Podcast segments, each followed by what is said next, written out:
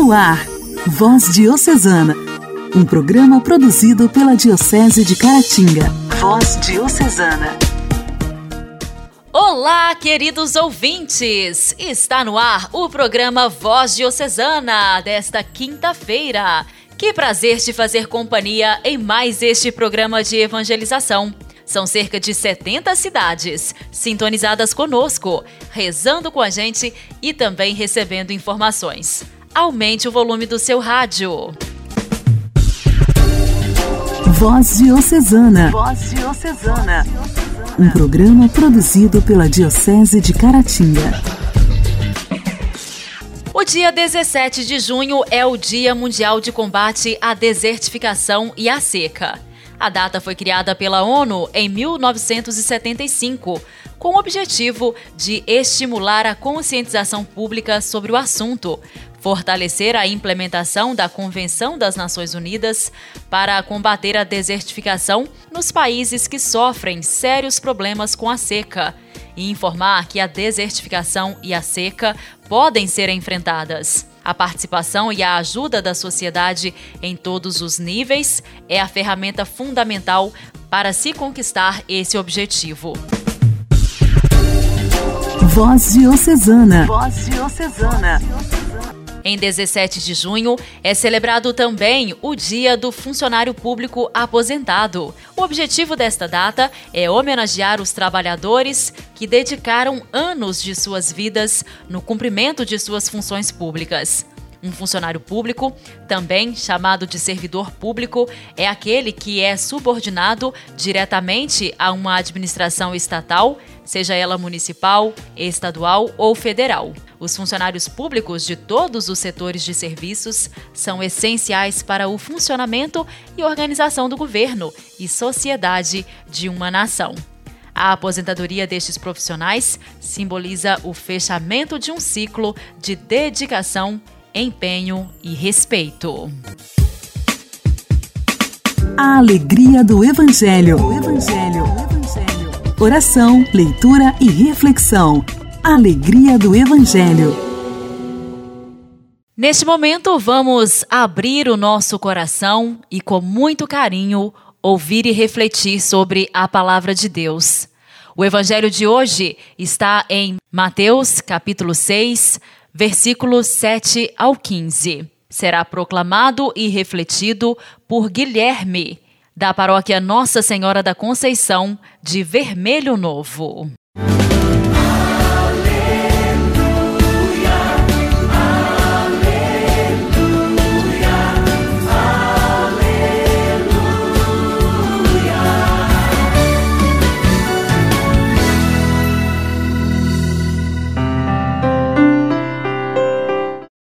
Senhor esteja conosco, Ele está no meio de nós. Proclamação do Evangelho de Jesus Cristo segundo Mateus. Glória a vós, Senhor. Naquele tempo disse Jesus aos seus discípulos: Quando orardes, não useis muitas palavras, como fazem os pagãos. Eles pensam que serão ouvidos por força das muitas palavras. Não sejais como eles pois vosso Pai sabe do que precisais, muito antes que vós o peçais. Vós deveis rezar assim: Pai nosso que está nos céus, santificado seja o teu nome. Venha o teu reino, seja feita a tua vontade, assim na terra como nos céus. O pão nosso de cada dia dá-nos hoje. Perdoa as nossas ofensas, assim como nós perdoamos a quem nos tem ofendido e não deixeis cair em tentação, mas livrai-nos do mal. De fato, se vós perdoardes aos homens as faltas que eles cometeram, vosso Pai que está nos céus também vos perdoará. Mas se vós não perdoardes aos homens, vosso Pai também não perdoará as faltas, as faltas que vós cometestes. Palavra da salvação. Glória a vós, Senhor. Queridos irmãos e irmãs, a oração que Jesus ensinou, a nossa humanidade decaída, assim como também os nossos achismos e julgamentos, interferem no nosso desejo de fazer a vontade do Pai. Mesmo que tenhamos a maior boa vontade e a melhor das boas intenções, terminamos sempre por pedir a Deus coisas e situações que estão longe do seu desígnio para nós. Para que pudéssemos nos dirigir ao Pai com o coração contrito e livre dos nossos pensamentos e ideias humanas que intervêm no nosso relacionamento com Ele. Jesus nos ensinou a oração do Pai, do Pai Nosso, assim, pois Jesus objetivamente nos leva, em primeiro lugar, a louvor e a ter compromisso com o reino dos céus e a vontade do Pai, da mesma forma como acontece no céu. Ensina-nos a implorar pelas nossas reais necessidades do dia a dia e principalmente a pedir perdão com a garantia de que também perdoemos os nossos irmãos e irmãs. Assim sendo ele próprio, nos dá dicas preciosas para não atropelar os desígnios que Deus tem para nós, usando muitas palavras, pensando que assim seremos ouvidos na nossa conversa com Deus, que sejamos, portanto, objetivos nas nossas súplicas e não desejemos que, por força das nossas muitas palavras, a nossa vontade aconteça. Que simplesmente aprendamos a glorificar o Pai e pedir a Ele que o seu reino e a sua vontade aconteçam em nós, na terra, assim como acontece no céu. O pão para cada dia, o perdão pelas nossas culpas na mesma medida em que perdoamos os nossos irmãos, que nos ajude a não cair na tentação do pecado e nos livrar do mal que é o demônio. Assim, fazendo a nossa oração, torna-se a um eco da oração que Jesus também fez a Deus Pai, dando-nos motivação para que possamos vivenciá-la no dia a dia da nossa vida. Você costuma rezar o Pai Nosso? Você tem pedido do jeito que Jesus ensinou? Você tem cumprido com o que reza no Pai Nosso? O que precisa acontecer para que você possa rezar o Pai Nosso assim como Jesus ensinou? Glória ao Pai, ao Filho e ao Espírito Santo assim como era no princípio, agora e sempre. Amém.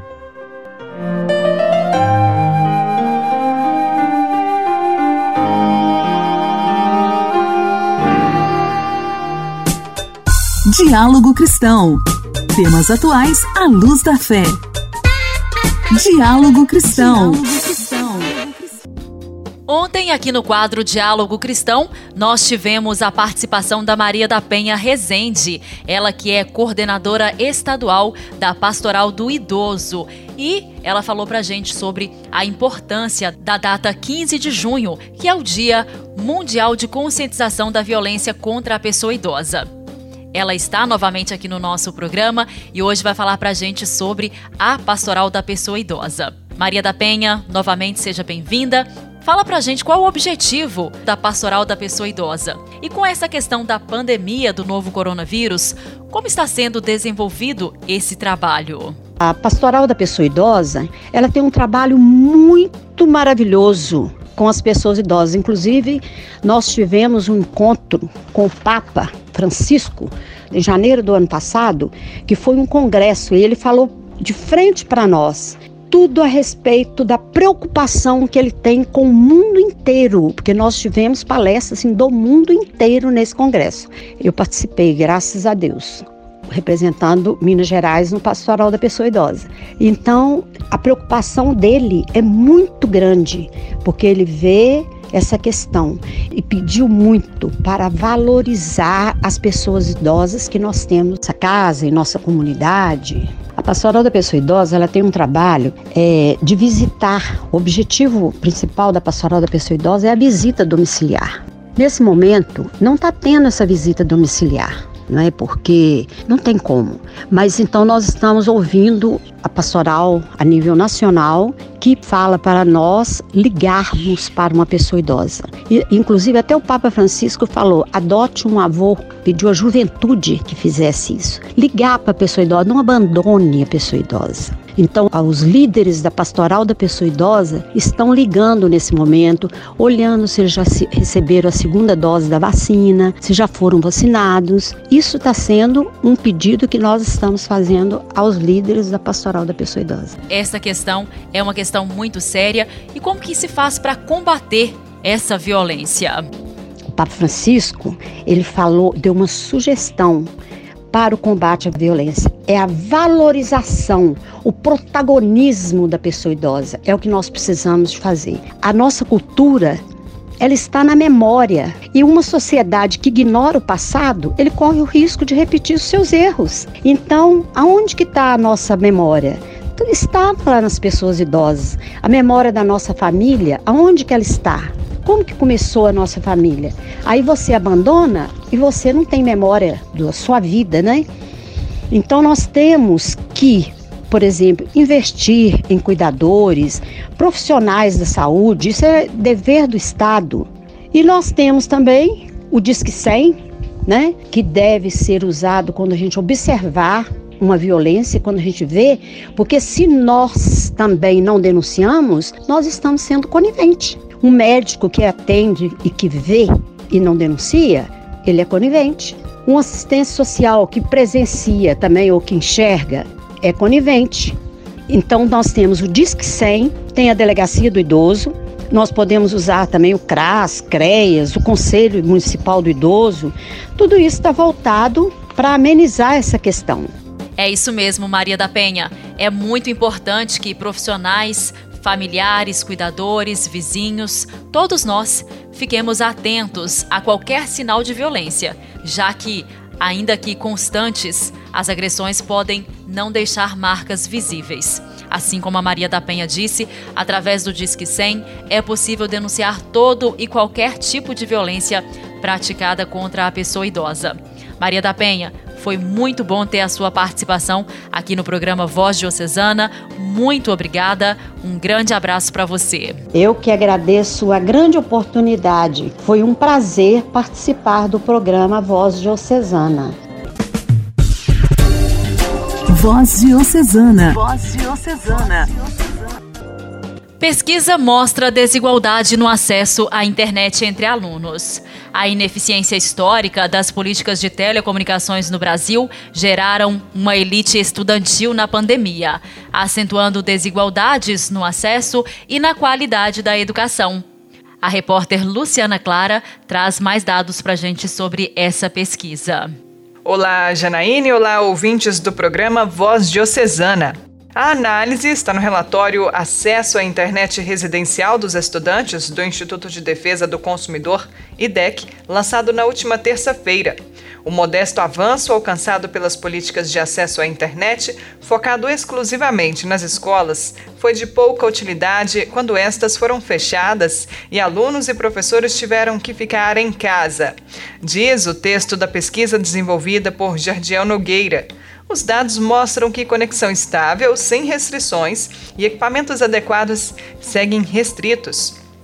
Nogueira aponta que o Brasil não está nessa situação por falta de políticas de conectividade, mas pela falta de efetividade das políticas que já foram lançadas desde 1997 com o programa de tecnologia educacional que levou os laboratórios de informática para as escolas e atualmente o programa de inovação Educação Conectada, com foco na conexão da internet para as escolas, aquisição de equipamentos e formação de professores.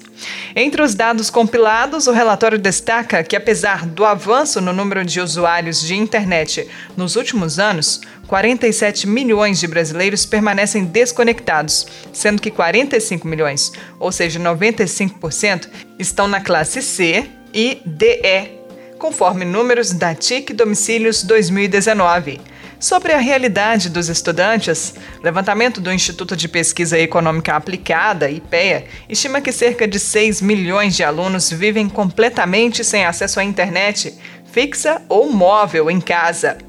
Além disso, na classe A, apenas 11% dizem fazer uso da rede exclusivamente no celular. Nas classes D e E, o percentual salta para 85%.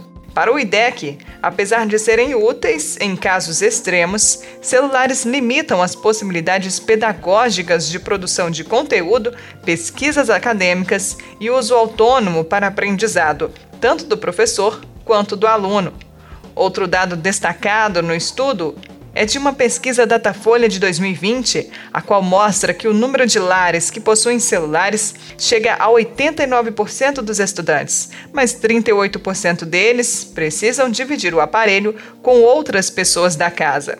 A maioria das soluções emergenciais adotadas por secretarias municipais e estaduais passou pelo acesso à internet aplicativo com aulas e materiais para download, portal que centraliza as ofertas pedagógicas e orientações oficiais, dados patrocinados para acesso a serviços pedagógicos sem descontar do pacote de dados, empréstimo, subsídio ou doação de equipamentos para uso dos alunos ou professores, doação de chips, transmissão de aulas via TV ou rádio e disponibilização de material impresso. O IDEC destaca como uma medida importante a derrubada do veto ao projeto de lei 3477, que garante 3 bilhões e meio de reais para conectar alunos e professores em suas residências. Além disso, a aprovação do Fundo de Universalização de Serviços de Telecomunicações para destravar os recursos necessários para expandir a conectividade nas escolas. Igreja, Igreja em Ação. Formação, CNBB, notícias, Vaticano, diocese, não paróquia, a minha Igreja fé. em Ação. Igreja em Ação. O apostolado da oração é um movimento eclesial que procura viver a espiritualidade apostólica e eucarística brotada do Sagrado Coração e fundamentada na releitura do ministério da Paixão de Jesus. É uma união de fiéis que se oferecem, de forma cotidiana, para a continuidade da obra de nossa redenção. Para saber mais sobre o apostolado da oração, que atualmente está presente em 89 países, hoje vamos receber o Augusto Lopes Andrade, ele que faz parte da equipe diocesana do apostolado da paróquia São João Batista, de São João do Manhuaçu. Caros irmãos, estamos no mês de junho, tradicionalmente conhecido como mês do Sagrado Coração de Jesus e com carinho especial lembramos o apostolado da oração, que ao longo do tempo vem conduzindo e propagando a devoção ao Sagrado Coração de Jesus. O apostolado da oração, hoje configurado como obra pontifícia, foi fundado no dia 3 de dezembro de 1844. Atualmente, está presente em 89 países e soma mais de 22 milhões de membros teve sua origem num seminário jesuíta na França, onde, na ocasião, o diretor espiritual explicou aos jovens seminaristas como as orações, sacrifícios e estudos oferecidos com finalidade apostólica levaria grande auxílio aos que trabalhavam na seara do Senhor. Essa organização foi denominada Apostolado da Oração. Logo se espalhou pela França e não tardou a ser levada às outras nações. O Brasil, um dos países com maior número de membros do apostolado da oração, completa neste ano de 2021 150 anos de fundação do apostolado da oração.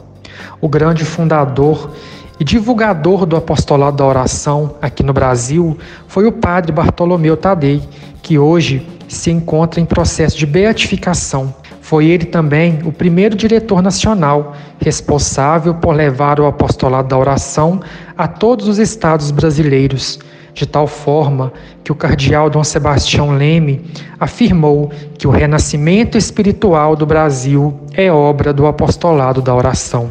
Na nossa diocese de Caratinga, o apostolado está presente em quase todas as paróquias e somamos aproximadamente 10 mil membros.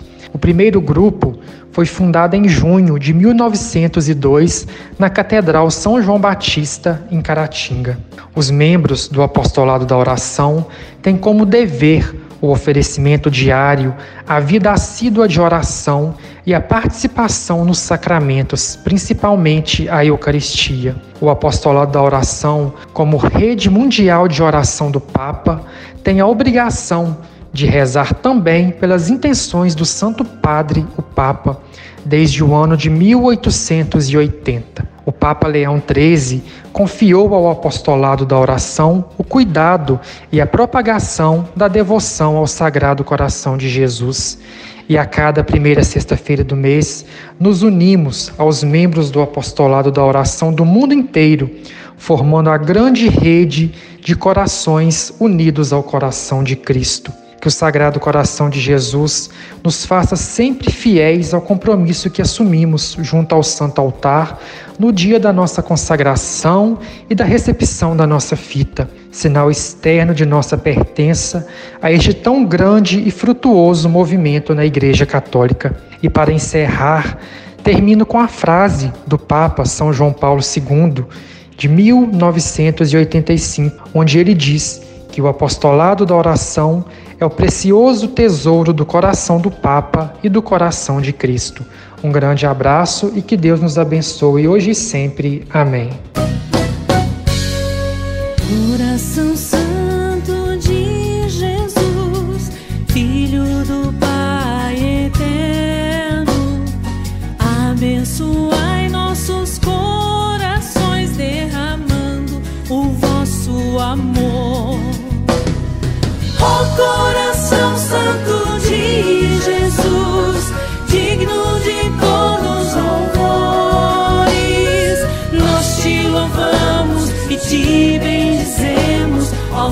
fonte de misericórdia. Nós te louvamos e te bendizemos, ó fonte de misericórdia.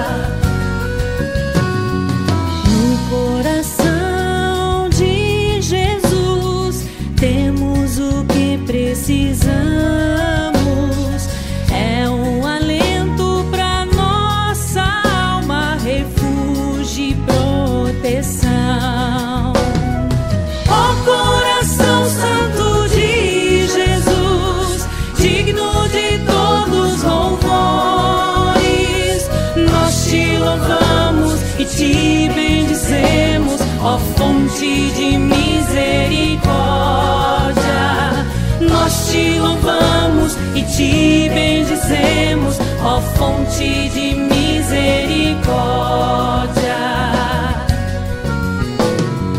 Coração Santo de Jesus, proteção dos sacerdotes, dai-lhes a graça e o poder de tocar os corações.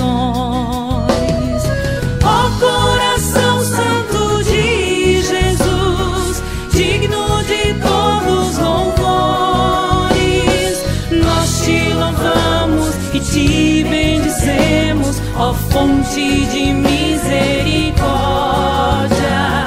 Nós te louvamos e te bendizemos, ó fonte de misericórdia.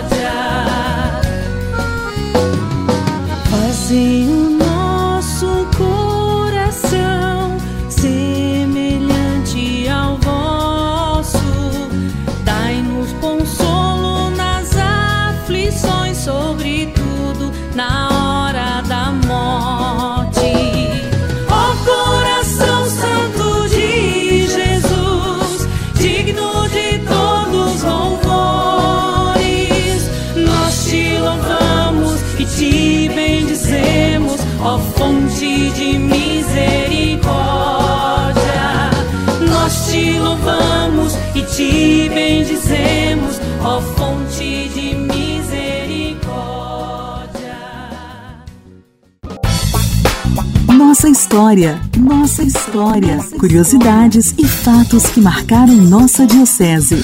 Nossa história. No quadro Nossa História desta semana, nós estamos recebendo o Padre Heleno, sacramentino de Nossa Senhora, ele que tem nos contado sobre o fundador dos sacramentinos de Nossa Senhora, o servo de Deus, Padre Júlio Maria de Lombardi. Ontem ele nos falava sobre a congregação das Irmãs Sacramentinas e hoje ele continua falando sobre a terceira fundação do servo de Deus, Padre Júlio Maria de Lombardi, a congregação das Irmãs Sacramentinas. Depois que Dom Carloto Fernandes da Silva Távora e o padre Júlio Maria de Lombardi se dispuseram de comum acordo a iniciar a nova obra, a preocupação constante do Dom Carloto estava voltada naturalmente para a fundação das Irmãs. O decreto de ereção canônica do Pio Sodalício, né, das Irmãs de Nossa Senhora do Santíssimo Sacramento, estava pronto. Mas a, a pergunta era: e as candidatas? Então, indo ao Rio de Janeiro, Dom Carloto ele se encontra com três jovens que pesarosamente tinham deixado a congregação das Filhas do Coração Imaculado de Maria, fundação do Padre Júlio lá em Macapá, no Amapá. Uma delas, francesa, não se adaptando né, ao clima tórrido do norte, estava então retornando à França. E outras duas ex-postulantes, mas aqui do Brasil. Então desconhecemos né, como e em que circunstâncias se deu o encontro de Dom Carloto com as três, mas o fato é que Dom Carloto propõe ao Padre Júlio Maria a ideia de iniciar a, congregação das Irmãs Sacramentinas com essas três jovens desejosas ainda de se consagrarem a Deus na vida religiosa. Logo depois veio mais uma outra candidata proveniente da Congregação das Servas de Maria do Brasil, e nos começos de novembro ainda de 1929, uma quinta jovem se apresenta e até o mês de dezembro né, a congregação já contava com seis membros, com a chegada de uma outra jovem das Filhas do Coração Imaculado de Maria. Todavia, uma, uma data que mais marcou a história da recém-fundada congregação foi, sem dúvida, o dia 20 de dezembro, com a chegada da sétima sacramentina, que é a irmã Beatriz Fambrá. Então, ela que seria de fato a pedra angular da nova família religiosa. No dia 24 de dezembro, às 22 horas, numa cerimônia simples, né, profundamente significativa, na capelinha pobre da fundação da congregação, o Padre Júlio então inaugura o noviciado da Congregação das Irmãs Sacramentinas de Nossa Senhora, admitindo canonicamente as sete primeiras candidatas. Então, tem início né, esta nova fundação, a terceira fundação de congregação do servo de Deus, Padre Júlio Maria de Lombardi. Em 1916, as Filhas do Coração Imaculado de Maria, em Macapá, Amapá, e em 1929, dia 25 de março, os missionários sacramentinos de Nossa Senhora e 24 de dezembro, as irmãs sacramentinas de Nossa Senhora. Fazer bem. Intimidade com Deus. Esse é o segredo. Intimidade com Deus. Com Irmã Imaculada. Orar costuma fazer bem. Querido irmão, querida irmã, Louvado seja nosso Senhor Jesus Cristo, para sempre seja louvado. Que Deus abençoe a sua vida, a sua família, seu trabalho, onde quer que você esteja, o que você estiver passando nesse momento, sinta-se abraçado, acariciado pela ternura de Deus. Vamos meditar um trechinho da palavra de Deus, onde Maria, ela canta agradecendo ao Senhor após a anunciação. Ela canta o Magnífica. Então Maria disse: Minha alma proclama a grandeza do Senhor, meu espírito se alegra em Deus, meu Salvador, porque olhou para a humilhação de sua serva. Doravante, todas as gerações me felicitarão porque o Todo-Poderoso realizou grandes obras em meu favor. Seu nome é santo e sua misericórdia chega aos que o temem de geração em geração. Convido você a colocar-se em sintonia com o Senhor da vida, a exemplo de Maria, que olha para os simples e os humildes e os protege em suas ameaças e misérias. Maria é a porta-voz dos cristãos, dos pobres, dos oprimidos, aflitos, viúvas e órfãos que buscam a coerência de vida. A oração do Magnífica canta a ação de Deus em favor dos pequenos. Essa ação é realmente maravilhosa. Ela marca as grandes intervenções de Deus Rocha na história da salvação. Aos olhos de Deus, é realmente maravilhoso libertar os sofredores e acumulá-los de bens. Nessa oração, os favorecidos são Maria e os necessitados.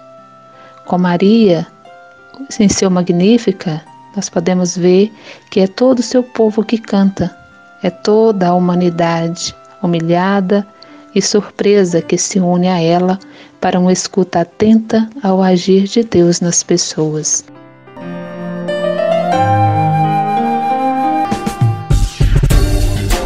Voz Diocesana. Voz Diocesana. Um programa produzido pela Diocese de Caratinga. Quinta-feira, 17 de junho, e termina aqui o nosso Voz Diocesana. Muito obrigada pelo carinho da sua audiência. Esse programa é feito com muito carinho, especialmente para você. Continue sintonizado na programação da sua rádio preferida e nos encontramos amanhã, se Deus quiser, no mesmo horário. Até lá! Você ouviu Voz Diocesana, um programa da Diocese de Caratinga. Voz Diocesana.